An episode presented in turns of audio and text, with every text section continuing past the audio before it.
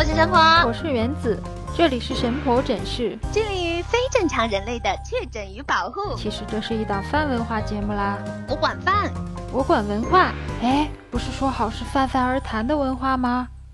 呃，我饿了。哎呀，原子，我跟你说，我终于又变成带着星星的女人了。什么叫做带着星星啊？昨天晚上吧，我从上海回杭州，这一路上就一直在听各种疫情的新闻，然后上海出现，杭州也出现，我一个晚上就穿了两个城市，所以行程码上面就有两颗星。我开玩笑跟米其林相关的那些餐饮老板和朋友说，哎，多好。一个晚上荣登二星宝座，羡慕去吧。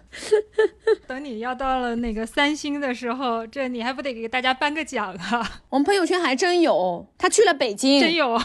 先给我们听众解释一下，什么叫做两颗星啊，三颗星啊？好像现在各地的那个行程码情况不是太一样，真的吗？我们行程码在南方就是你的疫区，比如说是浦东啊，然后浦东那边出现病例之后呢，你是没有经过浦东的，你在别的，比如说闵行，然后你穿。穿过之后呢，你是有星的，但是你的码还是绿的，就是你是我们的重点怀疑对象了，然后就把你给加上几颗星星，是吧？表示就是类似于待定席。嗯，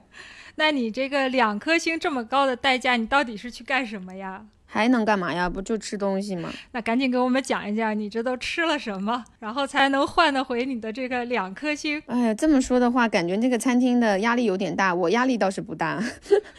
最近我吃了餐厅，我其实也不是说一定是餐厅怎么怎么样啊，我不是这个意思啊。我说的其实说，嗯，就是勾起了我一些特别的回忆。我这两天不是刚好是感恩节嘛，然后我在想吃一个比较传统的西餐，我就吃了那个莱美露鸡。它其实是一个法国非常传统的，就是之前的米其林三星。那在国内这个应该是一星吧。它其实比较大胆，它用了很多中国的食材，比如说像乳鸽啊、黄鱼啊、大闸蟹这些，还是蛮在地化去做艺术表达的。所以对于这么一个老的餐厅来说啊，我个人认为还是比较崇。的毕竟是法餐，就是会比较排外吧，会比较固守。这是我当然也是传统概念啊，也许人家现在也不是这样了。关键是在这家餐厅的时候，那天是黄昏嘛，我就开始坐在那边，然后一直等着开餐的时间到。然后那个时间呢，刚好是在外滩边上，它那个江面上就慢慢的有一个地平线上的晚霞，然后那个晚霞就慢慢的从黄色到红色，然后就慢慢的、慢慢的变暗，变成紫色。然后坐在那个窗口的那个景观位上的时候，我突然就想起来，多年前其实是二零一六年在波亚克吃的一个晚餐，那家也是米其林，叫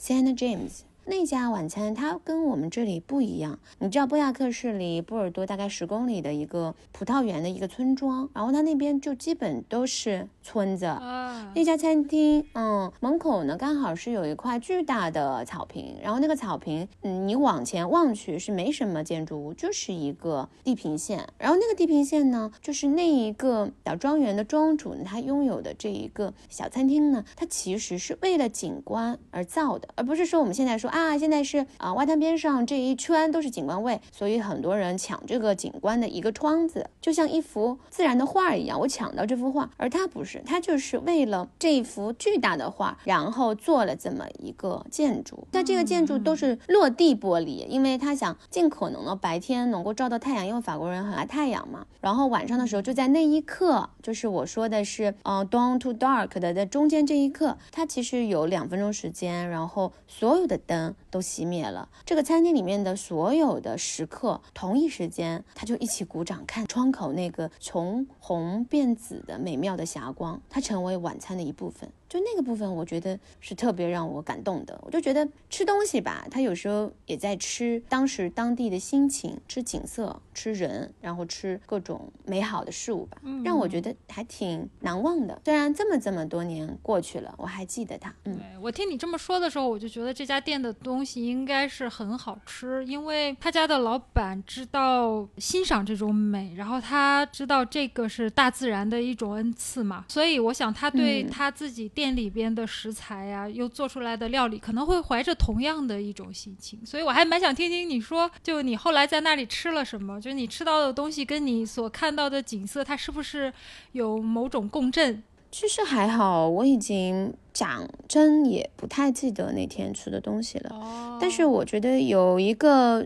事情我可以肯定，就是因为在那个部分的时间，它肯定会有一些在地的食材加入到季节里面，这个是一定的。比如说，嗯，很早很早的时候，法国就开始用红酒来做的啫喱，它会包裹在比如说嵌有莓果的 soba，就是那个冰淇淋里面，嗯然后呢，外面这一层你裹住冰淇淋，然后一口吃，它外面就有一层淡淡的酒味。那那个酒味就是波亚克，它也生产红酒嘛，就有那种类似于你在这个地方吃那个物产，然后你再想象隔壁是一片巨大的葡萄园，就是啊它会有一种嗯，因为事实上面在那个地方那个季节吃那个应季的食物，对于人类来说它也是合理的嘛。它不像我们现在说，哎呀，我可以吃到全世界任何产区的东西，只要我有钱，然后我可以吃到任何维度的东西，跨维度的东西，只要我有钱，你就不会去珍惜了嘛。那古代的，或者说可能再荒蛮一点的，或者说更人迹罕至一点的地方，你家门口有什么，你只能吃什么，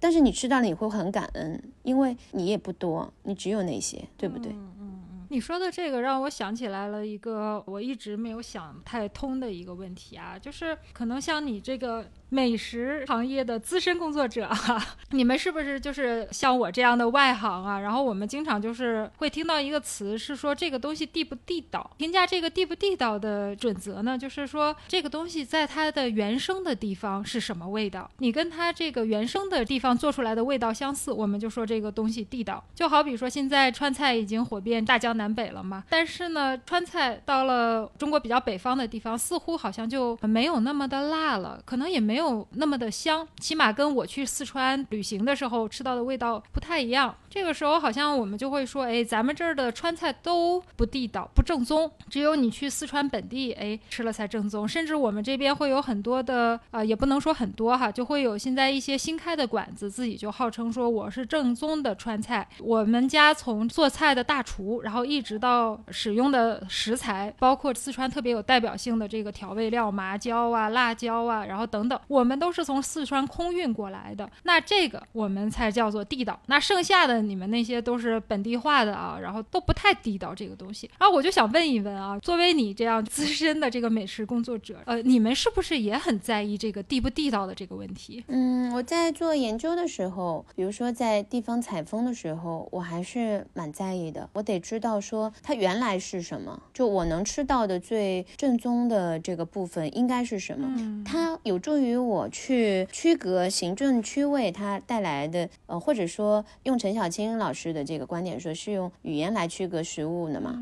它这个部分它是不是我能吃到核心？但是，一家餐馆，比如说你讲的一个餐馆开到另外一个地方，我们讲的地道，它要地什么道嘛？比如说这个餐馆老板他是想，呃，维持原来的食物，他就想做给比如说当地的他原来的家乡来的那些人，适合他们口味的话，那我觉得可以。但是如果他来到一个新的城市，他如果用了他原来擅长的这个烹饪的灵魂技艺，然后去展现当地食材或者说当地美好的饮食观念的一些文化和风味的话，去做一些改变，我觉得也是很值得我欣赏的。因为其实啊，那么多我们认为地道的东西，它可能原来也根本就不地道，它也是经过很长时间改变，它才变成这样的。其实有很多很多食物都是这样的。我记得啊，我上大学的时候，呃，我们校门前有一家卖凉皮的，然后呢，我就经常上那家买凉皮吃。然后他家的这个凉皮也不知道怎么的，就做的特别符合我的口味。嗯然后我在那儿吃了很长时间凉皮了之后，我知道这个凉皮它实际上是西北的一种小吃嘛，我就觉得说凉皮这个东西，难怪西北人民都很爱吃啊，果然它是很好吃的。一直到后来过了好几年，我再去西安去玩的时候，在西安吃到凉皮，哎，跟我曾经吃过的凉皮不是一个味道了，也不是一个口感了。当时觉得，哎，好像凉皮这个东西没有那么好吃啊。原来我吃到的凉皮是是改良过的呀。后来就想到了另一个问题，就是我们说呀，这个东西到底好不好吃，或者我们现在说，哎，有好多东西的味道变了，跟我小时候吃的味道不一样了，它就代表着说我们对一个东西口味的认定，实际就是我们童年时期味觉和我们的这个胃已经记住了食物的一种味道编码，会给我这样一种感觉。所以好像我们在后来吃东西的时候，经常会去寻找在很小的时候就记忆下来的这个东西。可是如果我们成年了以后再去寻找的东西，已经是小时候吃的不那么正宗的这个东西了，那我们是不是从源头上这个东西就已经被改良了也好，或者是说已经没有那么有特色了？我以前就想过这个问题。嗯，确实是啊。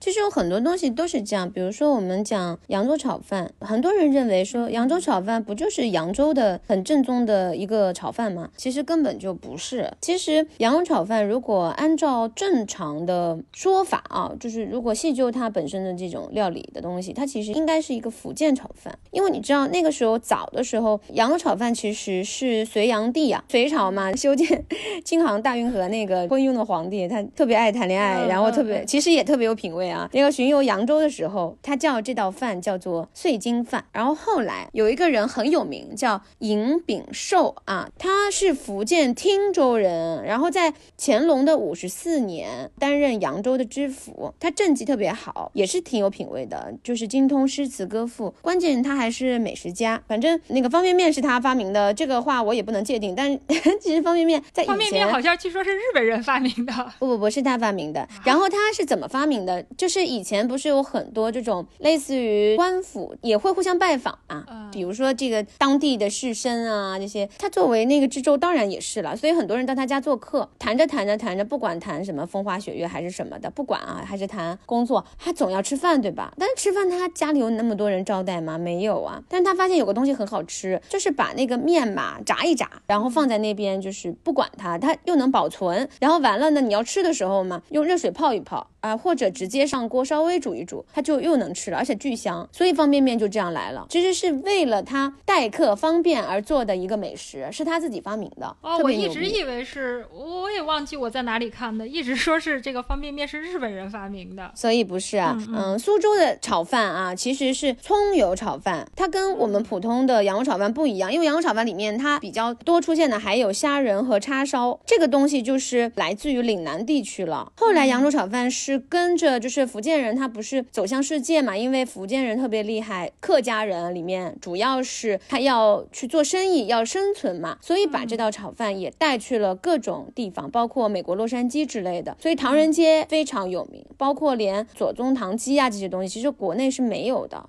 是到那边才称为一个就是代表中国品牌某个地方特色的一个东西。但其实你细究下来，它就是一个福建炒饭，嗯，所以有意思就有意思在这儿，所有的东西它都在变化嘛，一边变化一边才有我们这种有口福的人，然后能找到自己喜欢的东西，其实都不重要，我个人觉得，因为我们。现在美食也面临很大的发展。我们以前说，哎呀，我在一个地方生活几十年，我的口感、我的喜好以及我所追求的餐桌之美是被固化的。但现在不存在了，因为越来越多的人是世界人，看过很多地方，然后一直也在旅行的路上，有更大的心吧，或者说更淫荡的胃，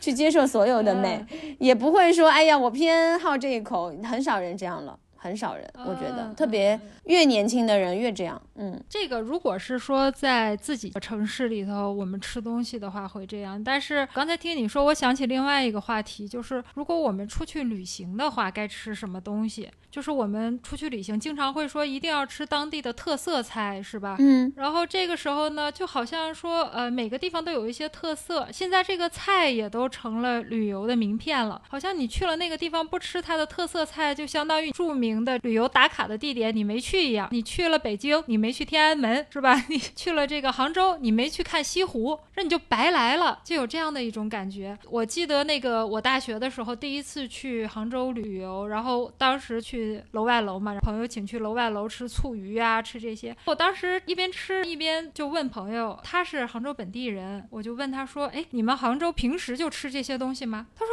在家里也不吃的。”我实际对这个我就是有点疑惑。就比如说咱他们说，哎，去杭州就应该吃醋鱼，包括比如说我们家这边啊是一个滨海城市，来我们这儿旅游的人，大家都觉得，哎，应该吃鲍鱼啊，应该吃海参，你要不吃就白来了。但是你作为 当地人啊，我要坦白的说，我们在家也不是天天吃海参，天天吃鲍鱼的，这绝对不是我们的日常饮食。所以，我们该怎么看待每个地方的特色菜这件事儿？因为我们常常觉得说，去那个地方吃特色菜，好像就是了解当地风土人情一个手段、一个方法吧。可是，如果这个特色菜都不是当地的人经常会吃的菜，那我们该怎么看待这个特色菜呢？我觉得这个是跟传播渠道有关吧。是谁让你了解到那是杭州的特色菜？是谁让你误会说那个菜是所有杭州人每个老百姓家里都会吃的？我觉得这个才是问题的症结。因为说实在话，一个菜如果被传播到说它代表这个城市的形象的时候，那那个菜肯定是被美化的嘛。我觉得不是杭州啊，我觉得所有的地方应该都是这样的，你不觉得吗？对，所以就像我刚才说的吗？来我们这儿就要吃海参鲍鱼，好像就就是这样。对啊，有谁会说，哎呀，我们整个城市最重要的特色菜是咸菜呢？我只举例子啊，对吧？对，所以我就不太理解，就是说，如果这个特色菜还不是咱们说这个老百姓家日常会吃的东西，那么特色菜它就是在这个呃菜谱或者说当地这个菜系里的位置，到底应该是一个什么位置的一个菜？但我觉得这个东西其实没有讨论的大的意义，因为你官方宣传什么，你就有什么。它可能就是在比如说民国和清朝，它被官府或者说更多的有名人士认定为说这个东西它好吃，它代表上层的文化，然后它又有比较好的美学和烹饪技艺，它值得被留存，当成这个城市的味觉名片。那它就是这样呀，它没有理由啊。就像我们现在选某个明星，他成为某部剧的主演一样，他一定是演技第一名吗？不一定。吧，他长得漂亮吗？也不一定啊，所以这个也没有什么原因吧，只是说时势造菜，真有可能是这样。哎啊，而且我觉得，比如说像日本人，他也没办法天天吃寿司啊。嗯，但我们觉得日本就是吃寿司的，这也有困难吧？对日本人，嗯，每天吃寿司，那怎么过呀？过于奢侈的生活，这种还是吃了，算是好好我们平时吃了东西的。比如说我们上那个地方还是奔着这个吃去的。但是现在在网络上还有好多的情况是我们看到似乎是在吃，但是他又没有好好的吃。哎，比如说网上现在像我。看那个 B 站嘛，上面会有很多的大胃王，我不知道你有没有看过这样的视频，就是他一顿饭啊，比如说他能吃五十多个汉堡，或者是他能够吃三四十份麻辣烫这样的。然后你看到他是一直在吃，但是你看到后面的时候会说他还觉得这个东西好吃吗？他还觉得这个东西美味吗？我反正是会有这样的疑惑，甚至于我后面听到就是有报道，就是说，因为你毕竟吃这么多，身体的负担会很大嘛，所以有。很多的拍这种。大胃王视频的从业者，实际上他在镜头前吃完了以后呀，幕后他还是要靠人为就呕吐，把他吃的东西给吐出来，然后减轻身体的负担。当然，长期呕吐的话，就会给身体增加其他的压力，比如说他的嗓子、食道啊、牙齿啊就会被胃酸啊长期腐蚀。经过一段时间再看这个主播的话，你会发现他的声音变得沙哑一些了，等等的这样的问题。然后就是会给我感觉好像是在吃。但是又没有好好的吃，包括说，我前一段时间看了日本的一个综艺节目，然后那个综艺节目很有意思，叫有点心机又如何？然后日本好像特别擅长拍这种，哎，咱们觉得好像是。不太好提的生活里的非常多的这个小细节，然后他就可以就是很敏感的抓住这个点拍出来。他这个片子就是主要请了日本的两位女嘉宾，就是看一些视频。因为日本的女性嘛，按照传统来说，大概在职场上工作到了一个适婚年龄的话，她们就会倾向于从职场走向家庭辞职，然后主要做家庭主妇。所以呢，对于日本女性来说，嫁的好不好啊就很重要。节目就是讲这个日本女性在很多的场。场合，然后他用一些小心机，用一些小手段，会去吸引异性的注意。然后这些小手段呢，就是比如说日本会有那种联谊活动嘛，几个适龄的男性和女性一起，大家一起吃个饭呐，或者喝点东西聊聊天。他这里边就会说，哎，在你联谊的时候，或者是相亲的时候，你点菜要怎么点呢？他就说，你先问对方你想吃点什么，然后这个 对方点出菜了以后，然后你接着就说，哎，刚刚好这个也是我。喜欢的我也吃这个，给对方有一种感觉是，哎，你们俩是有共同爱好、共同口味的这个人，这样就会比较快的拉近你们的关系。包括说喝水的时候、喝饮料的时候，因为有那个吸管嘛，然后用吸管吸水的时候，嘴巴要轻轻的这个嘟起来一点，这样就会显得人比较可爱。又等等这样的非常多的小细节，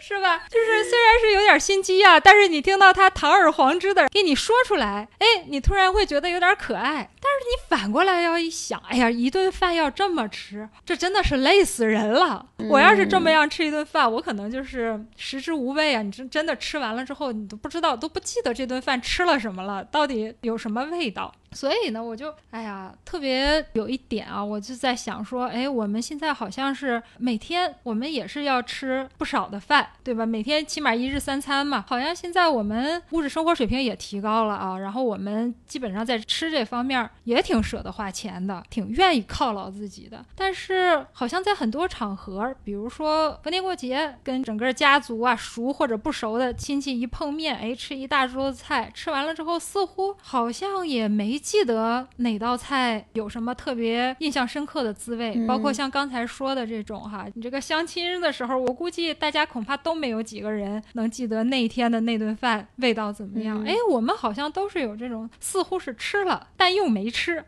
因为我们没有好好吃的这种情况。其实我觉得真正的。你之前有说的那个当地的这个东西，其实最多的部分，我认为是来自于一种亲切感。这种亲切感其实是很像我们说的那个器物的美，就是我们说日常的实用器物，特别是餐桌器物。因为这几天我刚在上海的美食家管家老师吃了一顿难忘的饭，他家里面就有很多，就是他收藏的各种器物。他很多器物就可能来自于比较老的设计的理念，当然有些是来自于国外的，像日。本啊，这些陶器，它会有一些就是老的器物的这种气息吧。有一些它也不是那种圆润的那种，跟手部的关系就是非常的吻合的。但是它有很多的部分保持了那种日常器物原始的美。然后你一看它的时候，就觉得整个人是舒服的。你可以就想象嘛，就是我以前看到过一个西周的原始的青瓷的一个壶啊，它是一个龙卷风型的，斜向上，然后一圈一圈一圈上去。到壶的腹部的时候，就猛烈的感觉，就是龙卷风甩动了起来。再到上面的时候，它又是有一个就慢慢收口，在失控的边缘总是能够非常好的收口。你能看到这种东西在你手上的时候，你忍不住会被它吸引。然后那种吸引呢，又造成了你和这个石器里面承载的这个东西之间的这种微妙的关系。你就不知不觉，假使它是你日常在家里用的，就像管家老师家的这些东西一样，你看到它的时候，你会就觉得有一种美和。温存，它就出来了。其实我们讲的，不管是饭也好，还是说用的就餐桌上的东西也好，我觉得很大程度上的美是来自让你舒服的亲切感。这种亲切感就是让你觉得说啊，我吃的这个菜，它是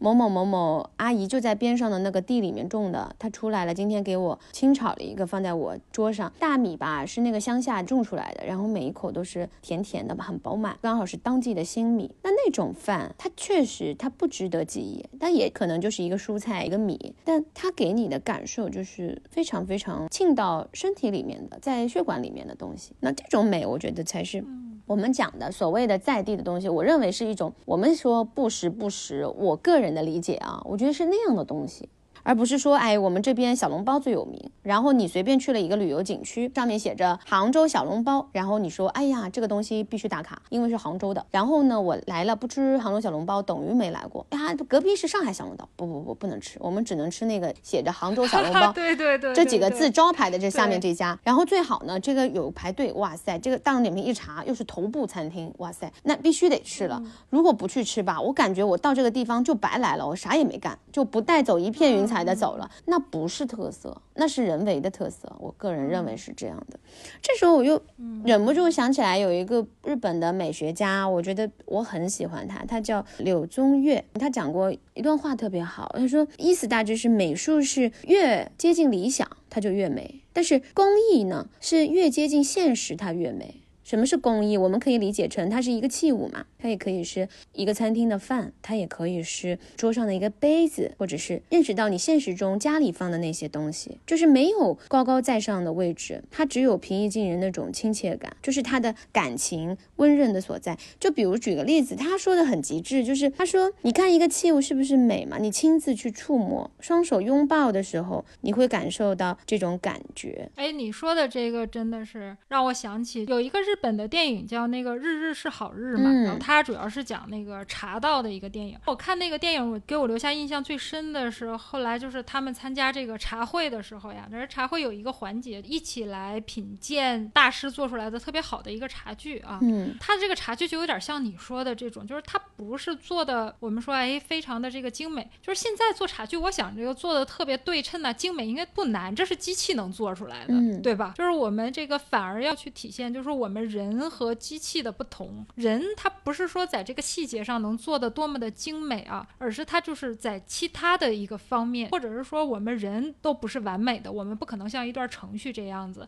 我们有各种各样的缺点。然后我觉得人手做出来的这个器具啊，但有的时候，尤其是这种大师做出来的东西，它实际上是会把人的这个某种优缺点都会放大了给你看。然后我印象里就是当他们品鉴那个器具的时候，哎，你看这个茶具啊，它是一个茶杯，哎，做的特别的古朴，甚至于还有点七扭八扭的那样的。嗯但是后来呢，就是这个杯子被人拿到手里的时候呀，这个品鉴的人，哎，他是怎么形容这个呢？他说好暖和。我当时看完了之后就特别好。很让我惊讶，因为我没想到他会往这这个方面去做评价。我会以为他说，哎，果然是大师做的啊，就像我这种俗人的看法，你看果然是大师做，你看这个造型什么，他没有。第一就是他从温度上说，他说好暖和，然后第二句说好轻，然后他就说，哎，像松鼠一样。这个话让我就印象特别深，就是它是一个有温度的，就是会让你有一种感觉，好像是这个在拉胚的时候啊，人这个手啊，在做这个陶器拉胚的过程中的那个温度啊，一直保留在上面，一直到它做出来了以后被另一个人再握在手里，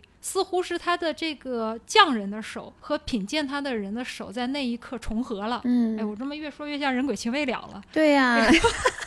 就是通过那一个器具突然传我递了。同意。嗯，嗯，所以还有一种方式去说一个茶或茶器的好嘛，就是有一个部分我觉得特别好，就像母亲跟孩子一样，是茶人们呢用嘴唇来接触这个茶器，嗯，这个时候呢，你才能领受到对方的温情或风情。那这种美呢，它才深厚，然后离我们的距离才短，就是给人，嗯，怎么说呢？以爱的诱惑，处于现实世界，感受亲近的美。就这种感知，其实我们认为说，一个好的东西跟你在一起，或者一顿好的饭跟你在一起，它是伴侣、兄弟姐妹朝夕相处的有灵魂的东西。然后让我们就像你说的这个暖和，我觉得这个词特别的好。你如果跟他在一起不暖和，你跟他在一起没办法亲近，你怎么能是一个好的伴侣呢？那如果以这样的东西来类比，那你眼前的一粥一饭一蔬一果都不是一样的道理吗？就何苦去我们说，哎呀，它应该是一个艺术品，可望不可及。我们其实搞错关系了。我们在吃饭的时候，我们是吃进去给自己吃，对不对？我们讲求说，我们跟这个食物在我们身体里面的这个关系，从进去到出来哈，我们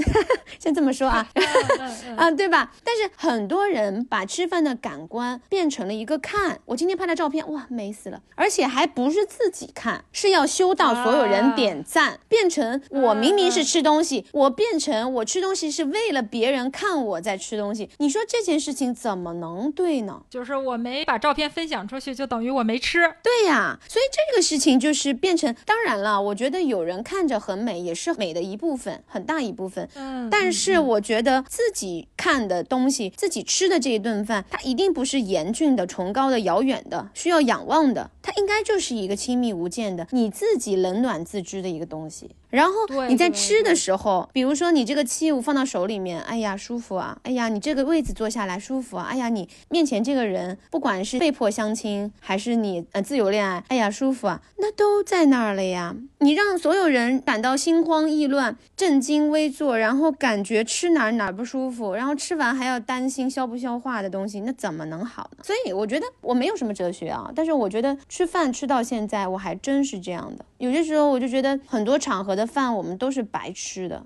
啊，就是去吃了你也不舒服，对不对？嗯，这个饭局有些时候你认为它根本就不是为了饭去的，那这个事情就你要考虑一下了，对不对？也许你在家里面随处找一个冰箱里的咸菜，然后自己煲个暖粥，放一点点什么小虾米，然后再给自己炒盆双厚的甜甜的青菜，那简直就是我觉得这一天最好的一餐了，根本不需要什么巨型的宴会、米其林。当然，黑珍珠这些我觉得是美学的制高点，它确实从另外一个维度让你感知到舒服这件事情，从不同方式、高级的、复杂的方式让你感知到这一块，那也是厉害的。嗯，我自己觉得啊，但是就要看你那天能不能有这个心情，或者说你是不是你的美，然后去跟他有一个交集，在交集的过程中，你确实能感受到别人传递给你的情谊，这个很重要。对对，我自己是一个去吃饭从来不拍照片的人，然后我觉得倒不是自己有什么自己的限制啊，对自己的限制，而是呃，我经常看到吃的我就想不起来了，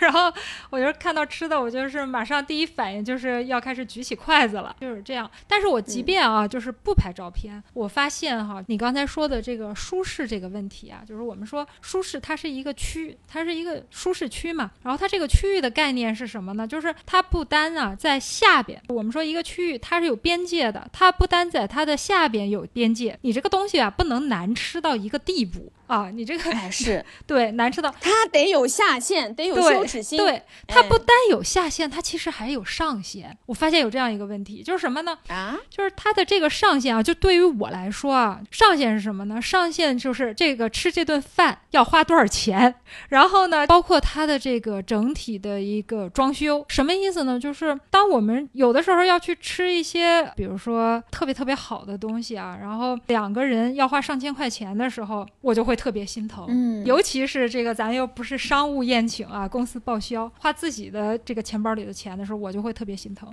哦，那我们花钱的概念不一样。我看着女朋友一下子买一个三万块钱的限量包，完了跟我说这个包是保值的，它还能够放十年，变成三万五，我觉得特别心疼。对对对，这消费观不一样，我也不买包。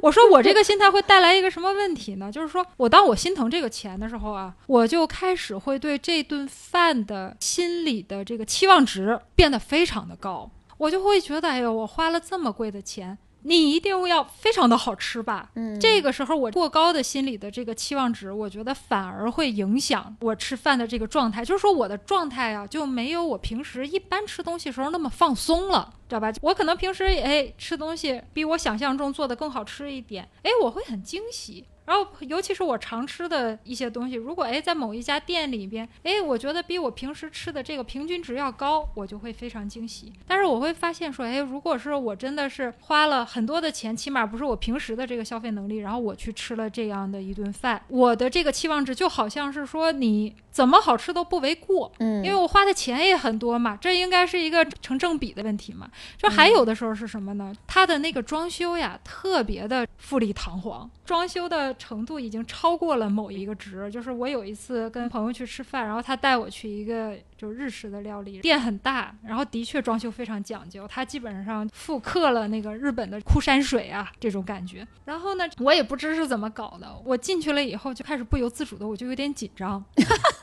吓尿虽然我知道吃日餐啊，配这种枯山水啊，这个其实是很搭的，很应景的嘛，对吧？它的店的这个装潢完全符合它的这个风格。但我就觉得我就是应该微襟正坐啊，这样我好像是就是有点点放松不下来，明白？就这样的感觉。然后等我吃完这一顿饭之后，哎，我真是长出一口气，